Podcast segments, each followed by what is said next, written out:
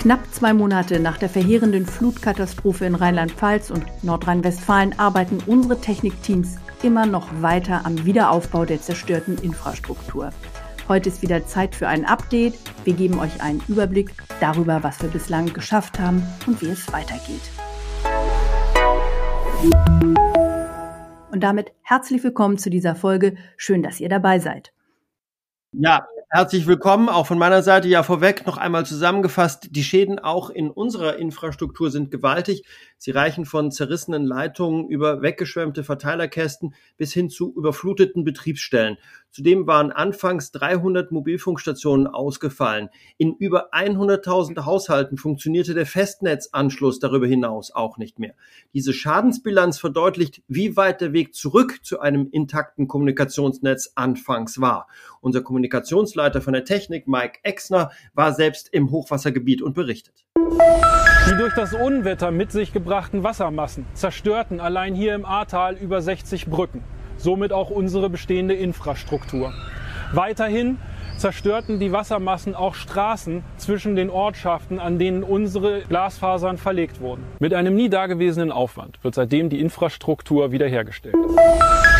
Eins ist aber auch klar, der Wiederaufbau in den betroffenen Regionen steht auf unserer Agenda ganz oben. 80 Prozent der Kundinnen und Kunden sind bereits wieder am Netz. In 17 Kommunen ist unsere Infrastruktur allerdings irreparabel zerstört und musste oder muss teilweise komplett neu aufgebaut werden. Dabei reden wir von rund 35.000 Anschlüssen. Und wichtig mit Blick nach vorne, wir schauen uns die Notfallkonzepte unserer Mobilfunkstandorte in potenziellen Hochwassergebieten noch einmal ganz genau an und stehen dazu auch schon im Austausch mit den zuständigen Behörden und Stellen. Lass mich als Hintergrundinformation Folgendes noch ergänzen. Die Wiederherstellung der Kommunikationsgrundversorgung über Mobilfunk hat für uns in einem solchen Katastrophenfall natürlich höchste Priorität. Das war auch in den Hochwassergebieten jetzt so. Oft konnten wir über die Notstromaggregate die Stationen zurück ans Netz bringen. Eine größere Herausforderung waren allerdings die Mobilfunkstandorte in den Tälern, die mit Glasfaser angebunden waren. Die haben wir mit Richtfunk vorübergehend wieder ans Laufen gebracht. Aber Tatsache ist, knapp fünf Tage nach der Katastrophe hatten wir fast 100 Prozent unseres Mobilfunknetzes wieder in Betrieb.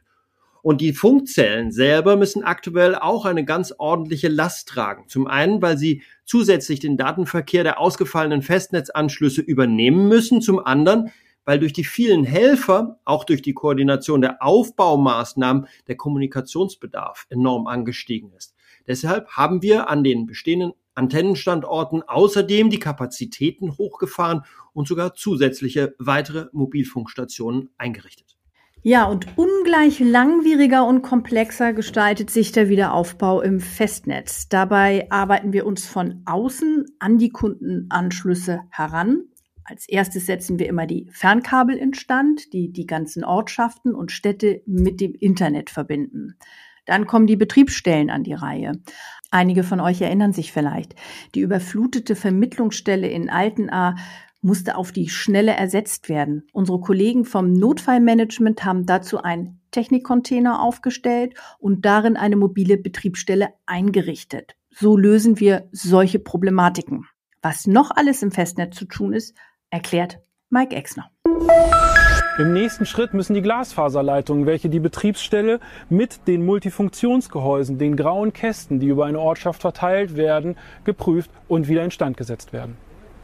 Sind diese Leitungen wiederhergestellt, geht es nun darum, dass wir uns die Multifunktionsgehäuse, also diese grauen Kästen entlang der Straßen anschauen.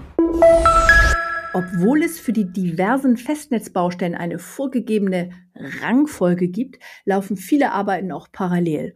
Und die Mitarbeitenden, die vor Ort koordinieren und anpacken, müssen zwischendurch natürlich auch immer wieder improvisieren. Schließlich geht beim Wiederaufbau Schnelligkeit vor Perfektion. Die zerstörten Kabel im Ahrtal beispielsweise mussten durch provisorische Leitungen ersetzt werden und auch die Anschlüsse in den Häusern oben auf den Anhöhen des Ahrtals sind betroffen. Nicht durch das Hochwasser, so hoch ist das Wasser nicht gekommen, aber weil sie die Anschlüsse schlichtweg vom Tal aus mit der Technik versorgt werden. Und getrennt sind jetzt. Ich habe aber noch ein anderes Beispiel. Zwischen Lind und Ahrbrück wurde durch einen Erdrutsch ein Kabel rausgeschwemmt. 200 Haushalte hatten dadurch keinen Festnetzanschluss mehr. Abhilfe schafft hier eine oberirdische Leitung. Und damit diese überhaupt verlegt werden konnte, musste das technische Hilfswerk die tiefen Gräben in dem verwüsteten Gebiet erst mit schwerem Gerät zugänglich machen. Dieses Beispiel verdeutlicht, was für ein Aufwand und welche Mühen die Wiederherstellung unserer Netze bei einer solchen Flutkatastrophe mit sich bringen. Allein mit der Verkabelung der Betriebsstellen und der Verteilerkästen am Straßenrand ist es aber noch lange nicht getan. Zur vollständigen Wiederherstellung der Netze müssen die Mitarbeitenden viele Hausanschlüsse entstören. Wie lösen wir denn das, Georg? Ganz praktisch und vor Ort, denn unsere Technikerinnen und Techniker sind in Zweierteams unterwegs. Sie messen die Leitungen auf der sogenannten letzten Meile durch, besuchen die Kunden in ihren Häusern und machen die Anschlüsse wieder Haus für Haus funktionsfähig. Dazu gehört auch, dass sie defekte Hardware wie Router gleich austauschen und einrichten. Diesen Entstörservice leisten wir in Eigeninitiative. Unsere Kunden in den Katastrophengebieten müssen also nicht selbst aktiv werden und uns eine Störung melden. Die Teams gehen auch zu den Menschen, deren Häuser nicht unmittelbar von der Überflutung betroffen waren, die aber wegen der Netzschäden an anderer Stelle ohne Internet auskommen mussten. Wir halten fest, Insgesamt kommen wir beim Wiederaufbau gut voran. Unsere Technik- und Servicemannschaften sind jeden Tag vor Ort. Zwei Monate nach dem furchtbaren Unwetter sind 80 Prozent der betroffenen Festnetzkunden wieder online. Aber wie gehen wir mit den 17 Kommunen vor, in denen unsere Infrastruktur komplett zerstört wurde? Mike kennt die Antwort. In einigen Ortschaften wurden unsere Netze so stark zerstört, dass wir beim Neuaufbau auf ein komplett neues FTTH-Netz setzen. In anderen Bereichen, in denen Teile des Netzes zerstört war, ist es für unsere Kundinnen und Kunden deutlich schneller, dass wir diese Teile des Netzes wieder instand setzen. Und genau hieran, an dem Grad der Zerstörung, wird bemessen, wie ein Netz wieder in Betrieb genommen und aufgebaut wird. Und bis in den am härtesten betroffenen Kommunen ein neues Glasfasernetz steht, läuft die Kommunikation über den Mobilfunk. Also bei einer solchen Umwetterkatastrophe kommt es darauf an, so viel wie möglich, so schnell wie möglich instand zu setzen. In den Kommunen, in denen ein kompletter Neuausbau ansteht, erfolgt der Aufbau mit neuen Technologien wie 5G und Glasfaser. Telekom-Technikchef Walter Goldenitz hat sich wenige Tage nach der Flutkatastrophe selbst vor Ort ein Bild gemacht. Auch er war über das Ausmaß der Zerstörung erschüttert. Die Zusammenarbeit der Hilfskräfte hat er aber als ausgezeichnet empfunden. Die Hilfsbereitschaft in diesen Gebieten ist außergewöhnlich. Also es ist wirklich, wenn man was braucht, wird geholfen. Das ist ein Hand in Hand, Schulter an Schulter ähm, einer Krisenbewältigung. Äh, wir bekommen ähm, Aggregate, Dieselaggregate, Notstromaggregate von, vom Technischen Hilfswerk. Ähm, die Bundeswehr hilft uns überhaupt, Straßen zu planieren, hilft uns über Flüsse Glasfaser zu spannen und zu legen. Ähm, wir helfen denen, indem wir denen Endgeräte geben, sodass die miteinander kommunizieren können.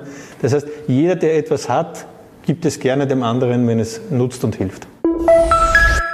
Die Menschen in den betroffenen Gebieten werden auf diese mutmachende, tatkräftige Unterstützung von allen Seiten noch lange angewiesen sein.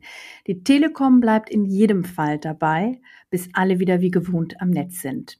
Wir von der Unternehmenskommunikation bleiben auch dran und berichten regelmäßig über den Wiederaufbau in den Gebieten. Damit sagen wir Tschüss, vielen Dank fürs Zuhören und bis zur nächsten Folge. Und wenn ihr Fragen oder Anmerkungen zum Podcast habt, dann schreibt uns gerne unter podcast.telekom.de. Bis dahin, tschüss von mir.